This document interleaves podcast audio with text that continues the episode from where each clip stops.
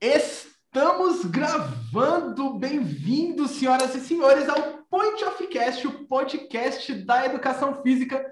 Bom dia, professor Rafael.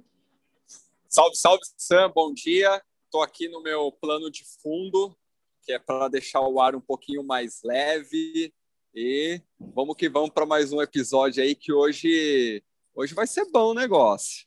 Pois é, hoje vai ser interessante, né? Nos episódios aí para trás a gente teve professor Igor com uma pegada bem humana. Pelo que parece, as coisas hoje vão ser aí um pouco diferentes, mas antes da gente entrar nesse assunto ou no assunto de hoje, professor Rafael, com as suas palavras de sabedoria, o que vossa gurulência tem aí para nos inspirar hoje?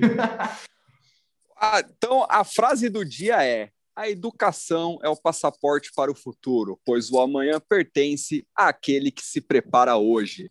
Palavras de Malcolm X, ou seja, a gente tem que se preparar hoje para estar devidamente preparado aí para os próximos dias, né? Maravilha. Sabe as palavras. Palmas. Ah, lembrei de uma, de uma outra frase, então vou, vou falar também. É, quem quiser boa colheita, a melhor receita é ser bom plantador, hein? Foi boa. boa faz total sentido. Foi e boa como, já aproveitando os ganchos da, das nossas frases do dia, né? então vamos utilizar o nosso episódio de hoje para fazer uma boa plantação e para no futuro ter uma boa colheita, não é mesmo? Olha aí. Exatamente. Falando em boa colheita, então nosso convidado de hoje, o nosso convidado de hoje, ele explica English, rapaz. O cara é, é, é internacional. Nosso podcast está internacional, é isso? É isso que eu estou escutando? Hoje tá. Você pode até reparar que quando ele falar vai dar um delay assim, porque demora para chegar a informação de onde ele está até aqui. então hoje realmente temos um convidado internacional, um cara que saiu do Guará diretamente para o mundo. Então, hoje o nosso convidado é o professor Caio Vitor de Souza. Por favor, nos agracie com vossa presença. Bem-vindo, professor! Caião, seja bem-vindo. É, inicialmente, aí, agradecer o, você ter aceitado o nosso convite é, para fazer esse bate-papo aí com a galera. Então, antes do, de disponibilizar a palavra aí para o Caio, ver que é um, além de ser um grande amigo, é um excelente profissional, um excelente pesquisador. Hoje ele está na Northeastern University, ó, até tem até que ter um trejeito aí para falar. A universidade no Boston, fazendo seu pós-doutorado, e hoje vai compartilhar um pouquinho aí da, da sua experiência e não é só isso, né? Então, hoje, o irmão do Caio estuda com a gente no, no Niceplac, então a gente está fazendo aí uma, uma triangulação, né? Mostrando aqui que a gente não brinca em serviço, né? Então, Caio, muito obrigado pela, por aceitar a participação. É, fica à vontade aí. É isso, eu que agradeço aí o convite. É um prazer estar falando com vocês aqui. E vamos nessa. Vamos nessa. Gente, primeiro, antes da gente entrar, qual que é o assunto do dia? Para que, que a gente chamou o professor Caio aqui hoje? Então, hoje eu coloquei o Caio na fogueira aí, porque foi uma, uma coisa que eu comecei, foi uma, na verdade, uma curiosidade minha, que eu comecei a perceber que em algumas avaliações, alguns modelos de provas, estão cobrando muita interpretação, e não só interpretação de texto mas também interpretação de resultados, interpretação de variáveis biológicas, né? Pensando na, na educação física. Então, foi, pô, Sam, acho que é legal a gente conversar um pouco sobre esse tema.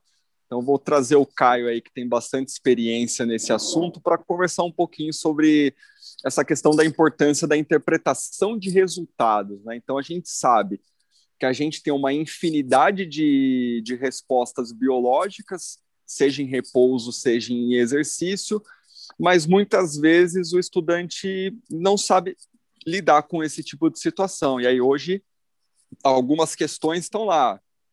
Fulano de tal tá correndo a uma velocidade X, o limiar anaeróbio dele é Y, é, como é que eu uso essas informações para fazer a prescrição do exercício? E muitas vezes a galera dá uma titubeada, né? Então o Caio está aí hoje para nos ajudar um pouco nesse contexto.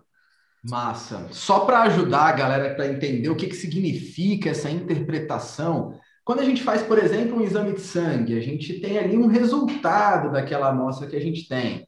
E aí, às vezes, tem lá, ah, sua, sua testosterona deu, sei lá, do Caio deve estar o quê? 210, por exemplo. O tá que feia isso... coisa, hein? o que, que isso significa? 210 é um número que representa o quê? E aí, quando a gente, a gente já aprendeu os exames de sangue, vem lá né, com as tabelas, se esse número está dentro dessa faixa, isso é positivo, vem ali um pouco mastigado.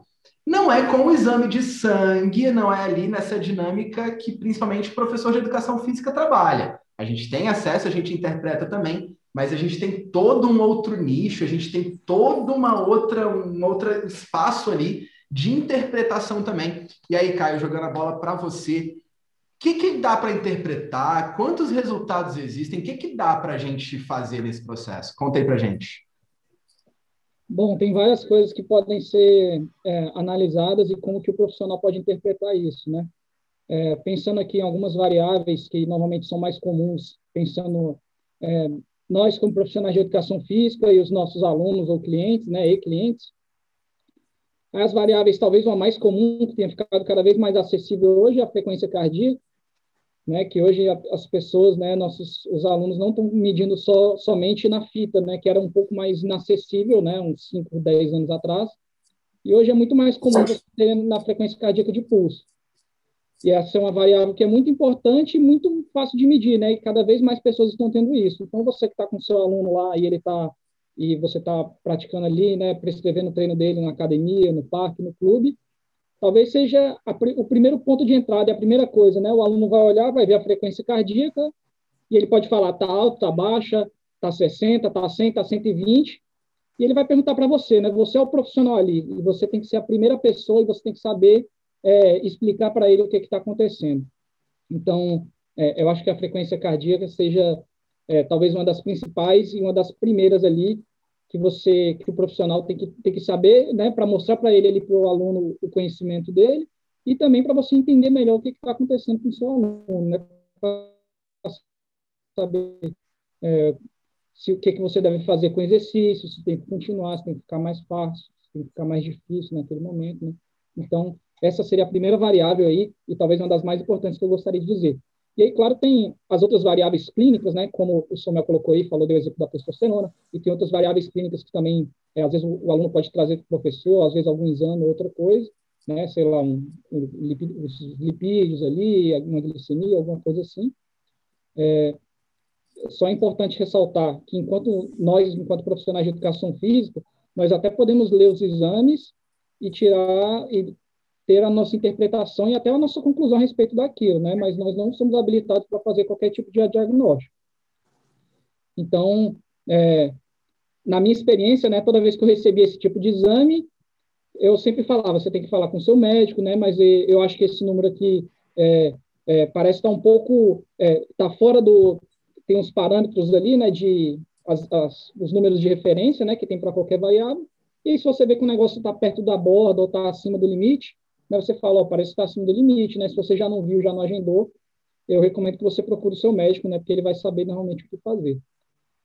Mas, trazendo de volta aqui para a nossa área, né, que talvez seja o mais próximo ali, acho que duas das principais variáveis que eu gostaria de falar aqui era da frequência cardíaca e da percepção de esforço, né?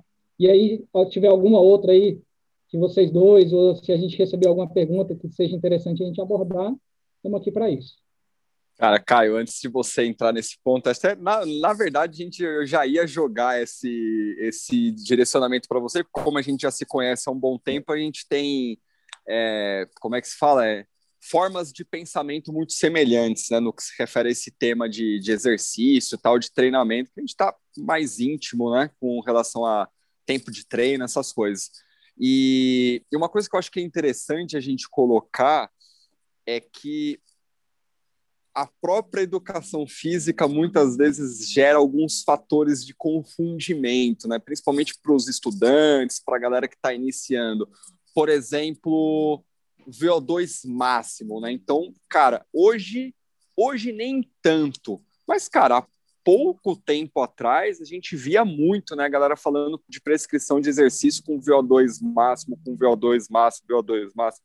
Então, tipo, o que, que é VO2 máximo? Da onde vem esse VO2 máximo? Porque aí eu acho que a gente consegue fazer um gancho bacana para poder fazer a questão da aplicação, né? Porque é um dos pontos que aí você com certeza você concorda comigo que existem algumas variáveis que são tangíveis, que a gente tem acesso, e tem outras variáveis que não são tangíveis, né? Então acho que isso é um ponto que vale a pena a gente usar como introdução para dar sequência no, nos pontos. Aí você pode falar um pouquinho sobre, sobre essa questão? Posso sim. Então, o VO2 máximo é a nossa capacidade de captar, transportar e consumir oxigênio. Né? E o corpo humano faz isso, né? ele capta, transporta e consome esse oxigênio para produzir energia. Então, a gente tem uma capacidade máxima que a gente consegue de absorver esse oxigênio, né? E o, de absorver, transportar e consumir. E conforme a gente vai. Isso, é, essa, essa é a variável, é a principal variável que determina a nossa capacidade cardiorrespiratória, né? Então, quando quando você vê lá que é, aqueles grandes estudos, né, que mostram lá que ah, uma melhor capacidade cardiorrespiratória está associada a um menor risco de algum de uma doença cardiovascular, né, um dos estudos mais clássicos que tem. Normalmente ele mede essa capacidade cardiorrespiratória pelo VO2 máximo, né? Então, essa variável, a principal aplicação dela clínica é para você medir o seu nível fitness, né? O, o quanto você é, é, bem ou mal é, no seu aparelho cardiorrespiratório. Essa é a primeira aplicação dele, né? Para você diagnosticar uma pessoa com boa ou ruim a esse respeito. E como que poderia funcionar a prescrição do exercício utilizando é, essa variável? É extremamente complicado. O primeiro, é, a primeira dificuldade é porque você mede o VO2 máximo com todo um aparato, né? Uma, máscara de oxigênio, é, todo um equipamento caro que você utiliza para captar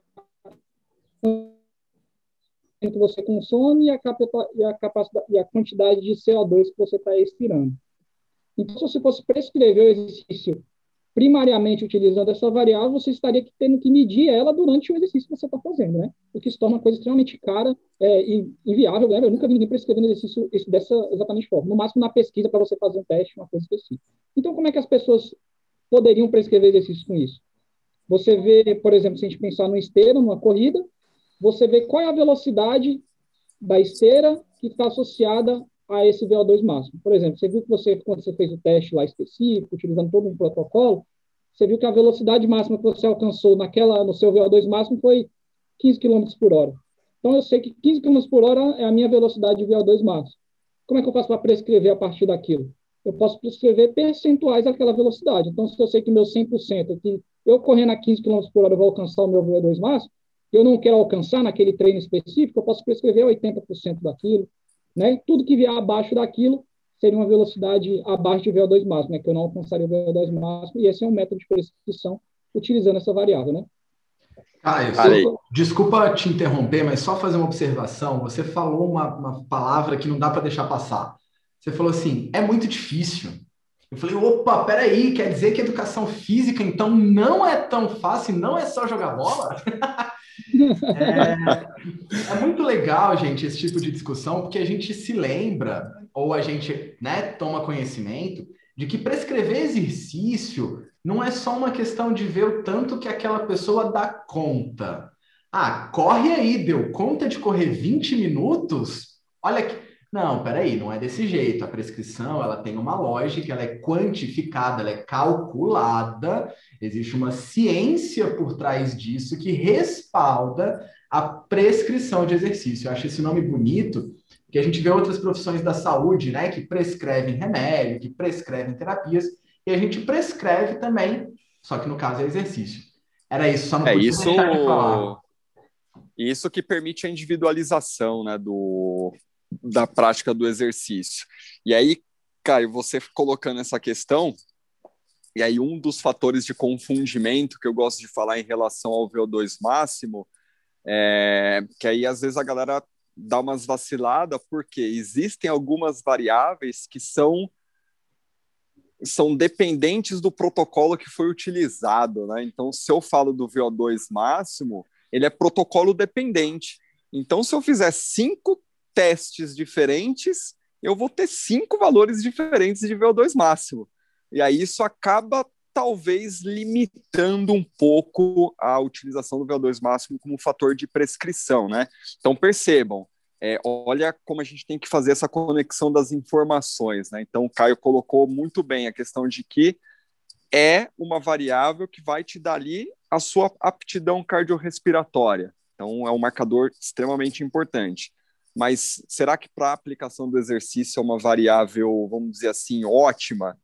Então talvez a gente tenha que ir por outros caminhos, né? Então a gente tem que fazer essa montagem do quebra-cabeça para poder fazer essa interpretação de, de maneira mais adequada, não é mesmo?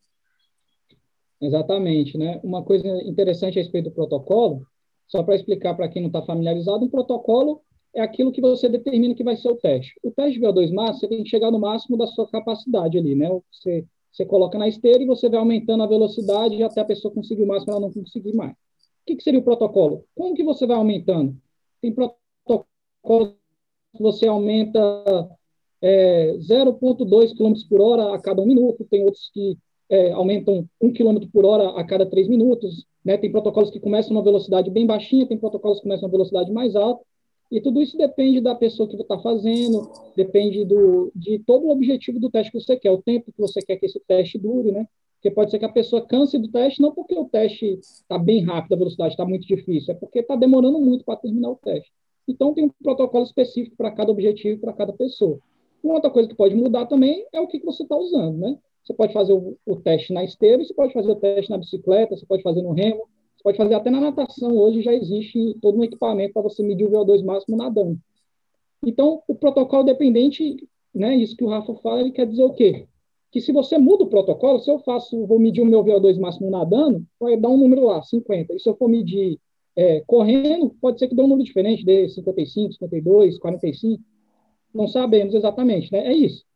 Porém, é importante ressaltar aqui, se deu alto em um protocolo, é bem provável que dá alto no outro, né? Não quer dizer que você tem que você é ruim em um protocolo, ah, mas se eu fizer outro protocolo pode ser que seja melhor. Pode ser que seja melhor, mas se você foi, se você tem um diagnóstico de, é, não diagnóstico, né, mas se você deu um VO2 muito baixo em determinado protocolo, a chance daquele de você medir em outro protocolo e ser baixo também existe.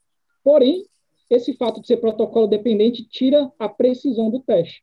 E aí, se você for utilizar aquele teste para prescrever o exercício, tem uma chance grande daquele exercício que você for fazendo utilizando esse protocolo estar te subestimando ou te superestimando, né? E aí o exercício não vai ser na intensidade que você está prescrevendo para o seu aluno. É tipo fazer um teste de na bicicleta e prescrever treino de corrida, né? Isso, tipo, exatamente. Toma cuidado. Mas, Caio, deixa eu te fazer uma pergunta. É, é, não chega a ser tão colocar na parede, não, mas é talvez uma aplicação aí disso que a gente está discutindo. Vamos pegar o triatlon como exemplo, já que é uma área que eu sei que vocês dois são muito próximos, por assim dizer. Para quem não sabe, os dois são triatletas, tá, gente? Tanto o professor Rafael quanto o professor Caio.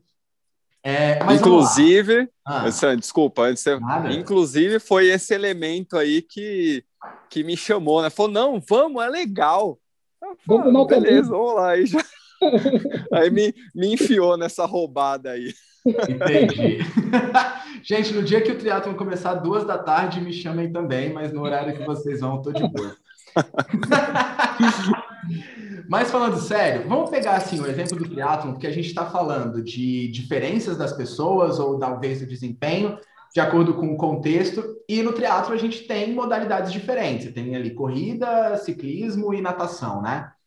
Uh, como é que essa interpretação o, o, o, a minha pergunta é o seguinte: existem testes para avaliar performance, para avaliar desempenho, beleza.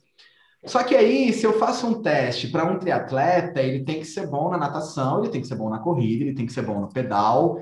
E como é que a gente costura isso? Ou como é que é diferente isso? Ou como que esse tipo de teste ajuda a gente a ter uma prescrição, até um treinamento, por exemplo, mais eficiente, etc. Como é que se dá o processo?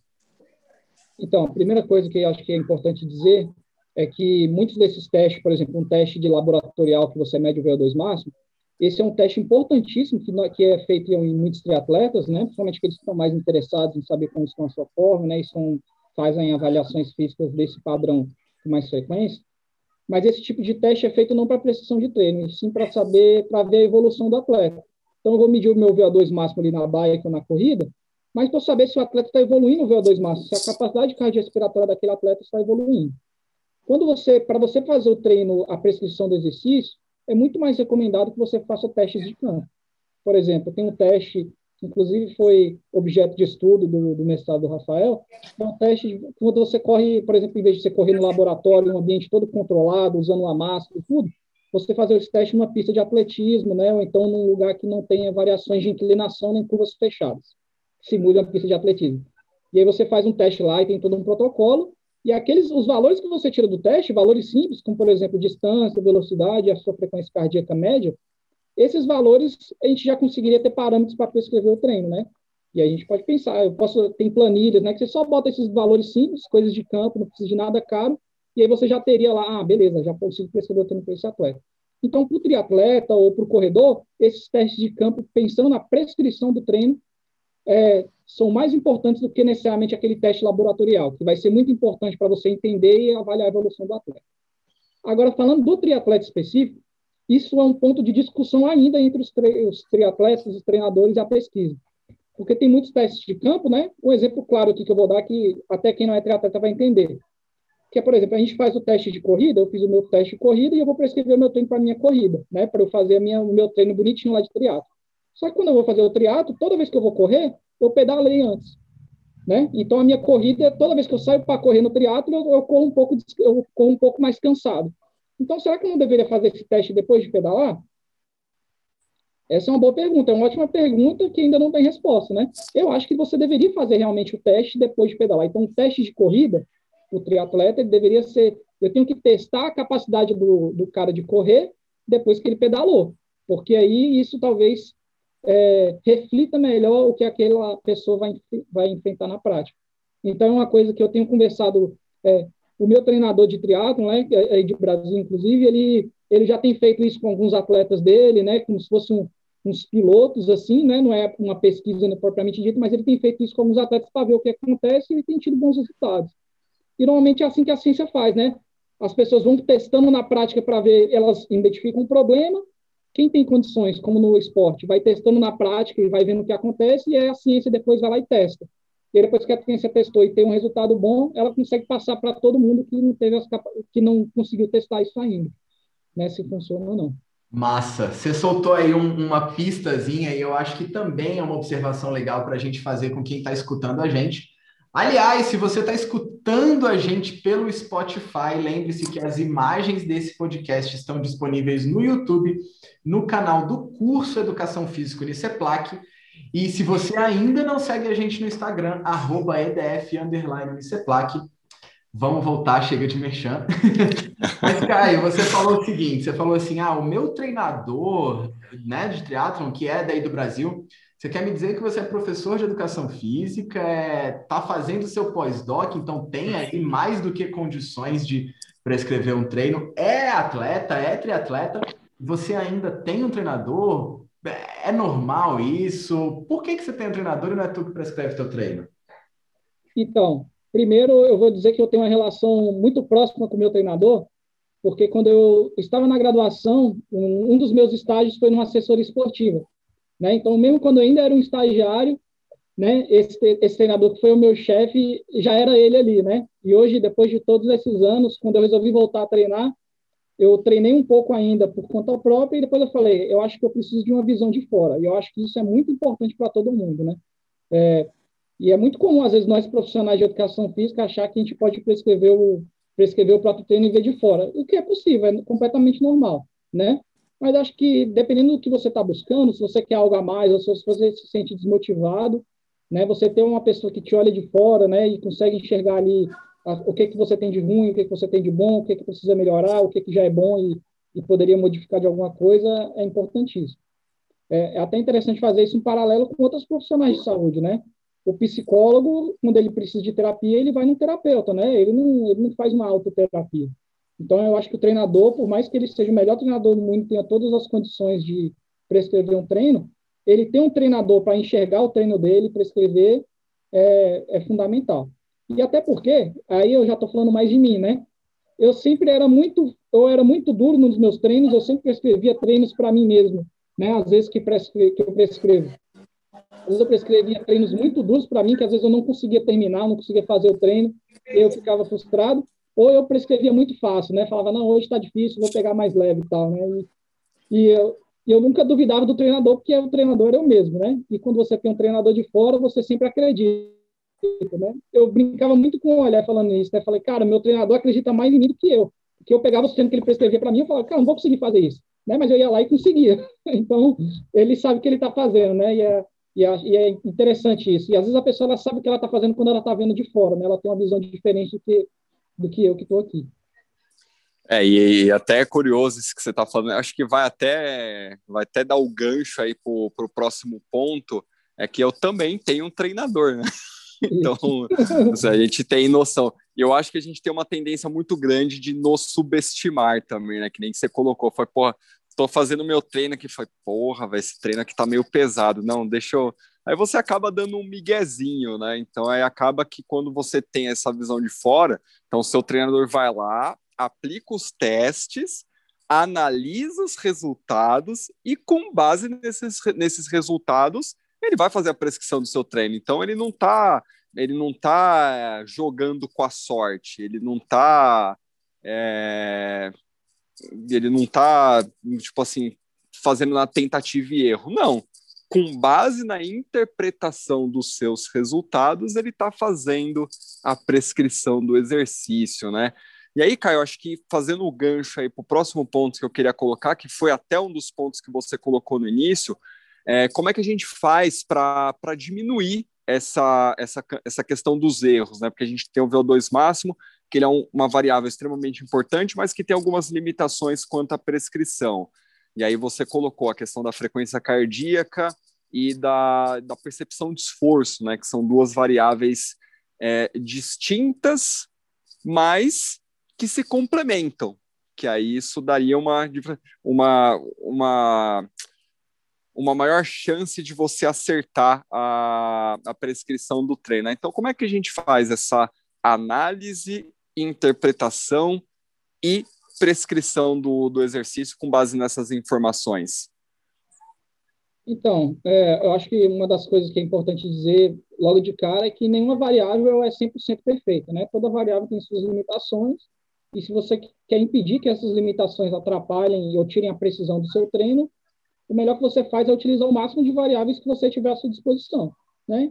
Percepção de esforço tem limitações? Tem. Frequência cardíaca tem limitações? Tem. Se você quiser utilizar as duas, você reduz as limitações das duas, né? Porque uma vai cobrindo a limitação da outra.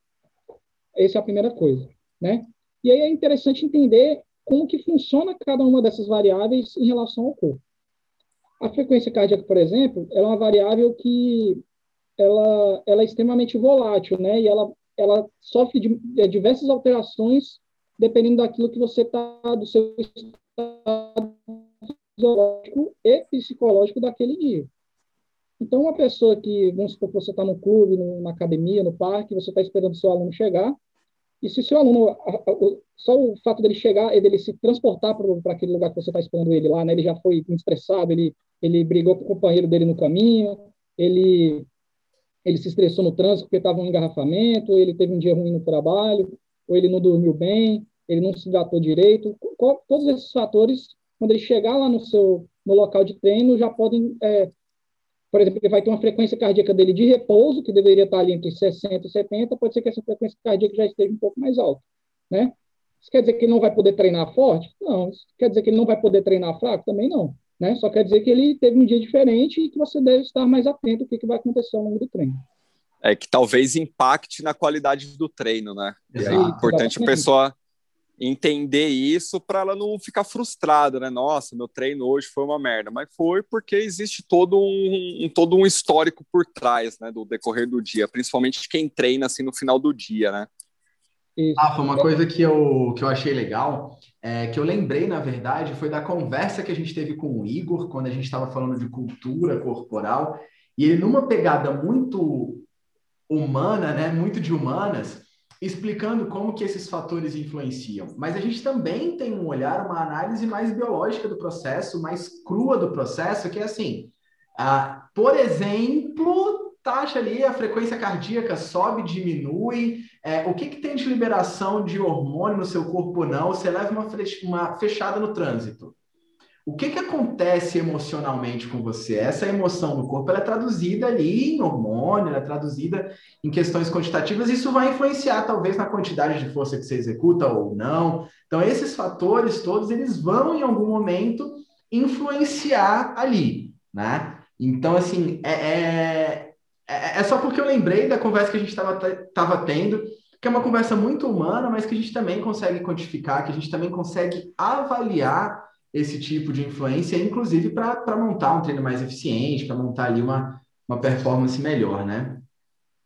É até legal falar isso, porque faz todo sentido a parte biológica com a parte mais uh, social e humana, né? Tratando o, o, o, o, ser humano como um ser só, né? Que não tem como ser É, que ela se complementa. Isso, porque olha só, vamos supor que você está indo e você só teve o caminho, estava de manhã e tal, você dormiu bem, você se hidratou bem, você estava indo pro, lá para a academia, e você passou um monte de perrengue no trânsito lá, furou o pneu, depois levou um monte de fechado, né? Cada um desses estresses é, fisiológicos que acontecem ali na hora, né? Um estresse psicológico, né? Você leva uma fechada, e aí você tem, né? Entrando um pouquinho na fisiologia, né? Você aumenta o sistema nervoso simpático, que já vai acelerar um pouco a sua frequência cardíaca, e aí você tem a liberação das catecolaminas ali, né? De adrenalina, e aí vai aumentar a pressão, a pressão arterial, e aí você já fica tudo mais aquilo. E vamos supor que você chegou na hora de você treinar, você estava com uma, uma certa raiva ali, né? Aquele estresse, aquele nervoso. Aquilo pode ajudar ou pode atrapalhar o seu treino, né? Porque dependendo do tipo de treino que você for fazer. Porque tem algumas pessoas, ou às vezes a mesma pessoa em dias diferentes, quando ela chega mais estressada, um estresse psicológico, assim, aquilo pode dar uma certa raiva que o exercício vai tirar tudo aquilo, vai, vai como se fosse limpar a ficha, e é aquele, aquela raiva pode deixar com que o treino seja muito melhor, porque não tem nada fisiológico errado, né? Você aumentar a sua adrenalina, toda essa tensão também existe antes de uma largada de uma prova. Então, se você tem toda essa tensão e se estresse um pouco, antes do treino, aquilo pode te deixar é, com vontade de extravasar aquela raiva, aquele estresse. E aquele treino, aquele dia pode ser um dia muito bom para treinar. Ou o contrário, pode ser que toda essa raiva que você sentiu antes tire o seu foco do treino. Porque você vai ficar um estresse vai te levar a pensar em outras coisas que também te estressam, né? Aquela conta para pagar, o seu amigo que não está falando com você, ou um parente seu que está doente, alguma coisa, né? Vai te fazer pensar em outras coisas. E aí vai tirar o seu foco, e se você não tiver foco no seu treino, é, dificilmente você vai conseguir é, dar o seu melhor. Então, e, e, quem é que vai entender isso, né? Que se aquele é um dia bom para ir bom ou ruim, né? Duas pessoas, né? A principal pessoa que pode tentar entender isso é o próprio aluno ou atleta. Só que dependendo da situação, ele vai ter um viés porque é ele mesmo, né? Então ele próprio vai tendo que avaliar ele, o momento emocional dele para conseguir fazer isso. Isso exige muita inteligência emocional e muita experiência para esse tipo de momento, né? Enquanto, e nós, enquanto profissionais de educação física, é muito difícil a gente querer que o nosso aluno tenha isso. A gente pode tentar ensinar, a gente pode fazer com que ele aprenda, a gente pode fazer com que ele evolua, mas são poucas pessoas, né? Atletas profissionais aí com 30 anos de experiência, alguns não têm isso até hoje. Então, quem é outra pessoa que pode fazer isso é você, treinador. E o treinador é o, o, cara que tem que ter aquele feeling, né? Ele tem que entender, ele tem que ter o sentimento de entender o aluno dele, ler as variáveis, ler a, a percepção de esforço dele daquele dia, ler a frequência cardíaca daquele dia, como é que você está hoje, o que, que aconteceu, você está bem, e aí ele vai indo e vai ajustando o treino durante o treino. É sutil, né? Mas essa pergunta do e aí, como é que você está? Você está bem? É para além da educação. A avaliação começa ali, você vê como é que teu aluno chega, às vezes tá super a, a, postura muda, né? O semblante muda o dia que você tá com mais gás, com mais energia, dormiu bem, brigou com a namorada, gente, levou fechada no trânsito, tem prova no final da semana, a pessoa já chega assim, como é que você tá? Tô bem, tô bem. Então, esse tipo de coisa é bom ser avaliado também, influencia, né? Uma, uma, leitura simples que a gente tinha às vezes na academia, né, no período que eu trabalhei lá, às vezes o aluno, poxa, eu, eu nunca vou esquecer um aluno uma vez que ele foi entrar e a catraca travou bem na hora que ele ia passar, e passou certinho, só que ele demorou acho que uns dois segundos a mais para passar na catraca, e a catraca travou ele assim, né, da barriga. Ele ficou muito puto, pô, esse negócio não funciona, não sei o que, começou a gritar, né, e tal, aí depois a gente abriu, né, não tinha nada de errado, mas, tipo assim, já deu aquela lição, tipo assim, cara, o cara tem estourado, extravasado tudo por conta da, da catraca aqui que travou, e era só passar de novo que ele ia andar, né, você já vê que tem todo, todo um, um monte de coisa que ele carregou para ele ali dentro da academia. E a gente também tem que, e às vezes a gente não tem que ficar bravo com o aluno por ele estar tá assim, né? não esteja certo, mas ele passou por tudo aquilo naquele dia e ele ainda assim foi para a academia, né? Então, se você é o, professor dele, né, o professor às vezes corrente ali, o estagiário, a pessoa que vai acompanhar, o personal trainer, né, é, é, eu acho que faz parte do nosso papel também tornar aquela experiência daí, aquele momento ali mais agradável, né? É um desafio enorme a pessoa ter ido para a academia depois de passar por tudo isso, né? Então, ele não precisa que o, todo o exercício que ele vai passar ali seja mais um estresse, né? Isso não quer dizer que o exercício tem que ser fácil, né? Mas quer dizer que você tem que você tem que saber identificar a hora de ir forte e a hora de ficar. Aqui, to, olha que beleza, né? Então, como a gente não, a gente não combinou, tá? Em nenhum momento. Então, percebam como as falas do professor Igor no último episódio se complementam com as palavras do professor, do professor Caio no episódio atual, né? Então, realmente a gente tem que tomar cuidado com essa interpretação, né, da, das informações do, dos nossos alunos, né? E essas interpretações que eu digo é o que é, é o, como é que a pessoa tava. E aí? Tá tudo bem? Pô, tá, tô puto, tá, não sei o quê. Você não pode julgar o cara pelaquela situação do momento, né? A gente não sabe o que, que o que, que a pessoa passou antes de chegar na academia, né? Nossa, mas são seis horas da manhã, o cara já tá puto. Porra, você não sabe como é que o cara foi dormir? Você não sabe se ele não jantou, se ele brigou com alguém, alguma coisa do tipo. Então, tudo isso são processos que acabam muitas vezes se acumulando, né? E não tem jeito, né? Acaba impactando no, no exercício, né? Seja o exercício na intenção de ganho de performance, ou seja, o exercício na intenção assim de, de relaxar, de extravasar, de melhorar quadro de saúde. Então a gente tem que ter essa visão aí de, de interpretação do, dos resultados, né? Então quando a gente vê é, uma variável biológica, muitas vezes ela pode responder de acordo com o estado emocional da pessoa, o status, status quo ali da pessoa já pode é, impactar diretamente nessa resposta e a gente tem que estar sempre preparado para receber esse tipo de informação. E de interpretar de forma diferente também. Às vezes, quando a gente se afasta um pouquinho do julgamento e a gente entende que essas variações acontecem e que a gente precisa estar preparado, às vezes um, um, um cliente nosso, seis horas da manhã, muito estressado, esse estresse significa uma coisa muito diferente do que uma pessoa estressada às oito da noite. Então, assim, é mais comum, é mais esperado que a gente chegue ao final do dia com uma carga de estresse maior do que a gente inicia o dia com uma carga de estresse maior. O ser humano está ali, seis da manhã, nesse nível de estresse, tem coisa séria acontecendo e isso está influenciando internamente de forma mais séria ainda, né? Então, são... tem que ter olhar atento, com certeza. Exatamente. Uma, um teste que a gente gostava de fazer era, você chegou a receber o seu aluno lá para uma corridinha no parque ou, ou vamos supor, no, na academia, na academia isso é mais fácil de controlar, né? Você bota o aluno para você fazer uma caminhada na esteira, e aí você esconde a velocidade dele e você pede ele para ele fazer uma caminhada acelerada ali, você coloca lá uma caminhada acelerada para ele ali, né? 5, 6 km por hora. E aí, sem ele ver a velocidade, você pergunta a percepção de esforço. E aí você faz isso todos os dias que ele vai treinar, né? E aí você vai vendo, né? Porque aquela é uma velocidade que você já conhece com ele, você já conhece o seu aluno.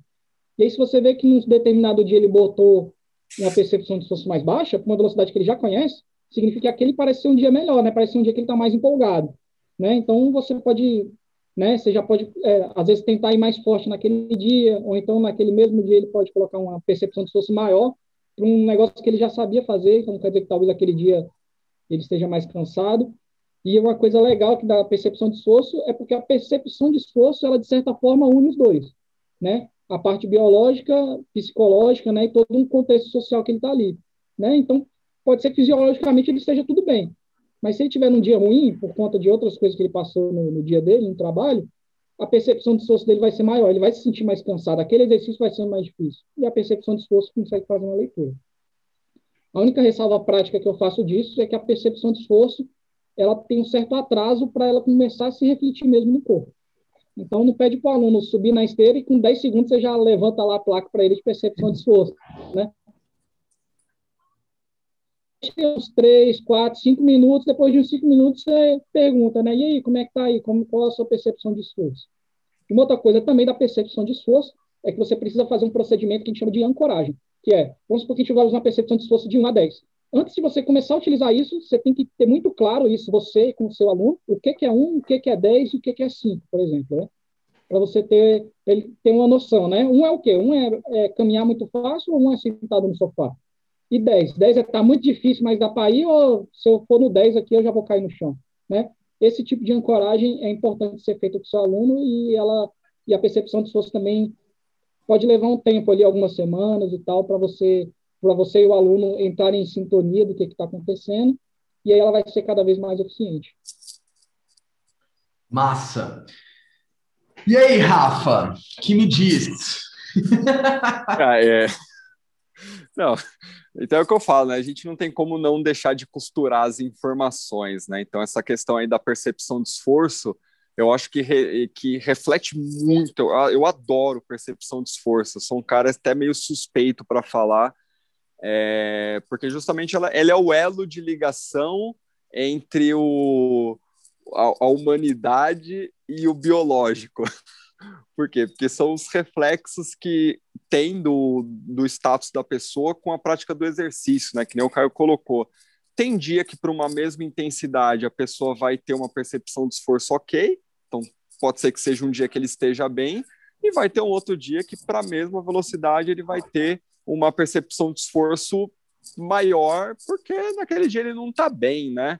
Então, é, esse tipo de interpretação, para mim, é muitas vezes o que é, o que falta, assim, né? A questão do feeling, né? Muitas vezes o profissional ele dá uma escorregada por conta dessa é, de não observar esses detalhezinhos, né? Então tem muita coisa aí que deve ser observada atentamente. E é, é interessante porque a percepção de esforço, ela vai se refletir, muitas vezes ela está mais elevada para o mesmo tempo. Vamos supor que todo dia você faz aquela mesma corridinha lá em volta do seu condomínio, naquela mesma velocidade que você nem mede, mas você já sabe mais ou menos como é que é. E às vezes vai ter um dia que você vai, que ela vai ser muito mais difícil a mesma corrida, e tudo vai te incomodar.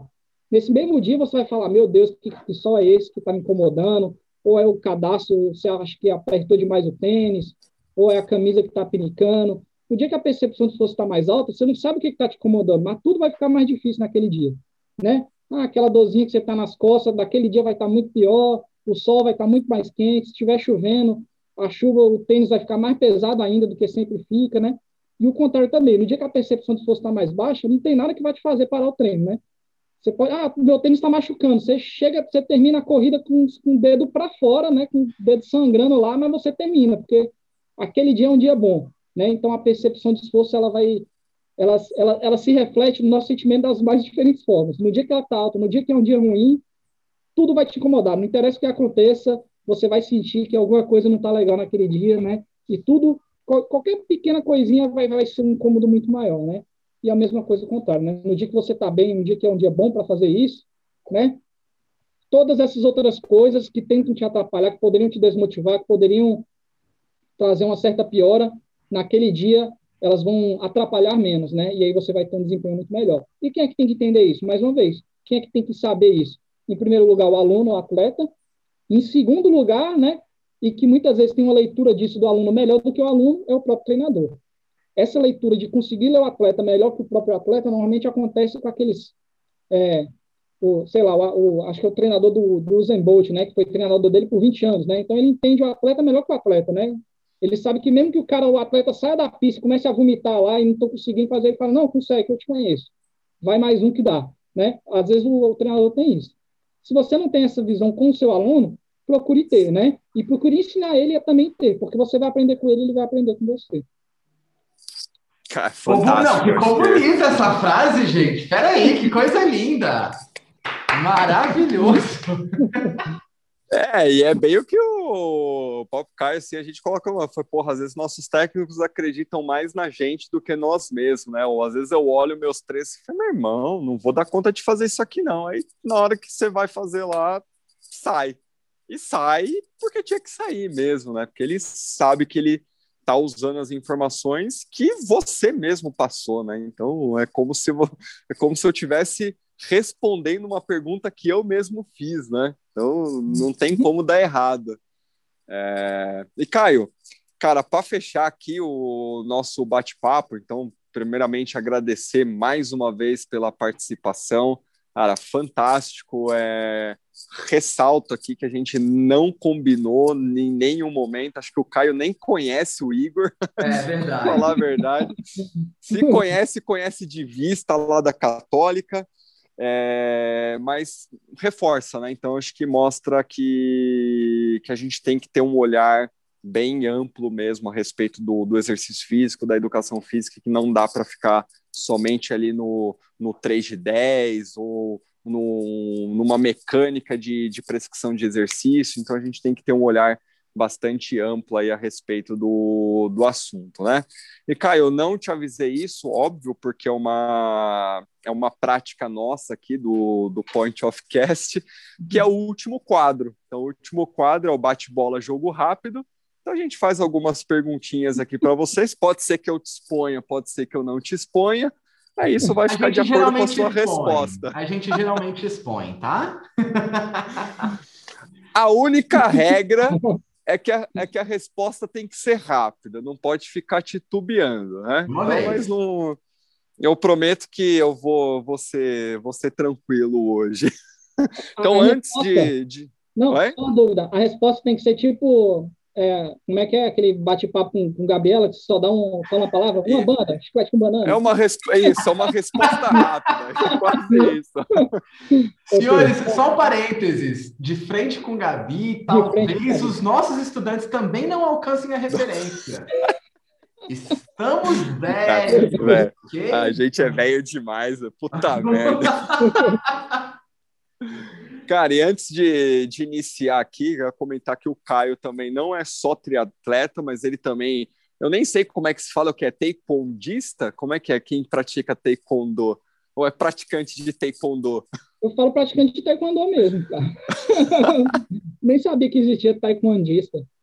Não, eu também não sei. Eu falei aqui. No... É, deve, deve ter um nome, né? É, eu acho que a única luta que virou verbo é, é, judô, né? Que tem o judoca, mas acho que todos os outros é uma coisa mais coloquial mesmo, né? Quando você fala, ah, o cara é jiu-jiteiro. Eu acho que jiu-jiteiro não existe no, no, no, dicionário, né? É um, é um termo mais coloquial ali é que, a galera, que a galera utiliza.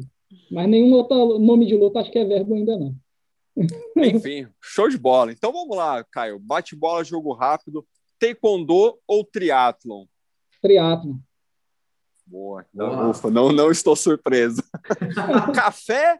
Agora eu vou fazer a mesma pergunta que eu fiz para o Igor. A gente pode oficializar essa tem, no Point of tem, Cash. Né? É, que se a resposta não, não tem resposta errada, mas a gente pode se surpreender. Café ou cerveja? Café. Agora eu fiquei surpreso. Fiquei surpreso. Fiquei não surpreso. julgo, não julgo, mas achei é, que exatamente. Eu fiquei surpreso. Ah. Mas eu vou explicar aqui rapidamente. A cerveja, em alguns períodos, depois que eu mudei aqui para Boston, tem períodos do ano que eu substituo a cerveja por vinho. E o café não tem jeito, bicho. Se eu tomo chá, eu fico querendo tomar café. Se eu tomo vinho, eu estou satisfeito. Se eu tomar chá, não tem jeito. Então, café é insubstituível para mim. As perguntas de um cientista, as respostas de um cientista são sempre profundas, né? Boa. Sempre tem sempre um respaldo. justificativa. Sempre. Agora, perguntinha capciosa, hein? Guará ou Boston? Caraca, essa é difícil, hein, cara? Eu vou dizer Boston porque eu estou muito feliz aqui e queria continuar aqui. Suas preces serão ouvidas. Samuel quer fazer alguma pergunta? Com certeza. Rafa de Brasília ou Rafa de São Paulo? Não precisa responder, eu não vou te fazer passar por isso. Pelo contrário, fique à vontade. Eu vou responder o, Vou responder o Rafa de Brasília, o, é, porque foi o que eu conheci, né? O mais próximo aí, o que tem a relação mais próxima. Boa, boa. boa. Então, aproveitar mandar um super abraço também para o Rafa lá de São Paulo, já esteve aqui no curso, saudades dele.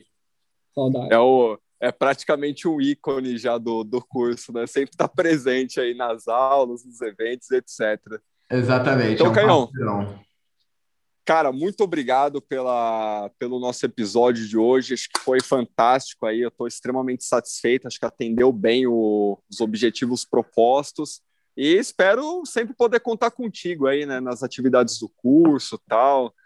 Quem sabe até ser mais uma portinha aí para as internacionalizações, né, Sam? Exatamente. Isso, é um prazer estar aqui com vocês hoje. É um prazer estar podendo falar aí com é, com os alunos, com os outros profissionais de educação física, todo mundo que acompanha o podcast. E sempre que precisarem, é, será um prazer falar de novo, viu? Obrigado e um abração aí para vocês.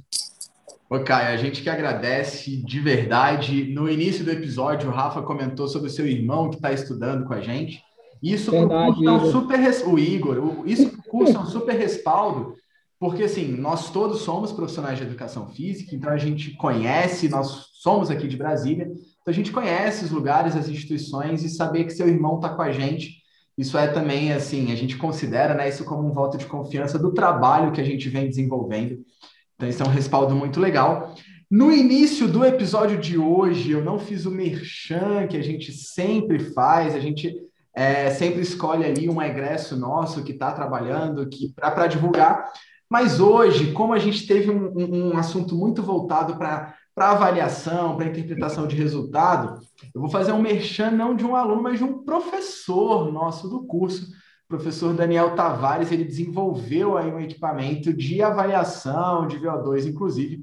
Então, se você não conhece, quer conhecer, arroba avaliação é tudo junto, sem cedilha, sem, sem acentuação nem nada, que ele trabalha necessariamente com isso, e ele desenvolveu né, esse teste aí portátil, que dá para fazer correndo, já, já fez dentro do Lago Paranoá.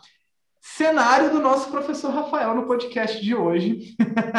Isso aqui é plano de fundo, pô. É plano de fundo, né, Filtro? Sei.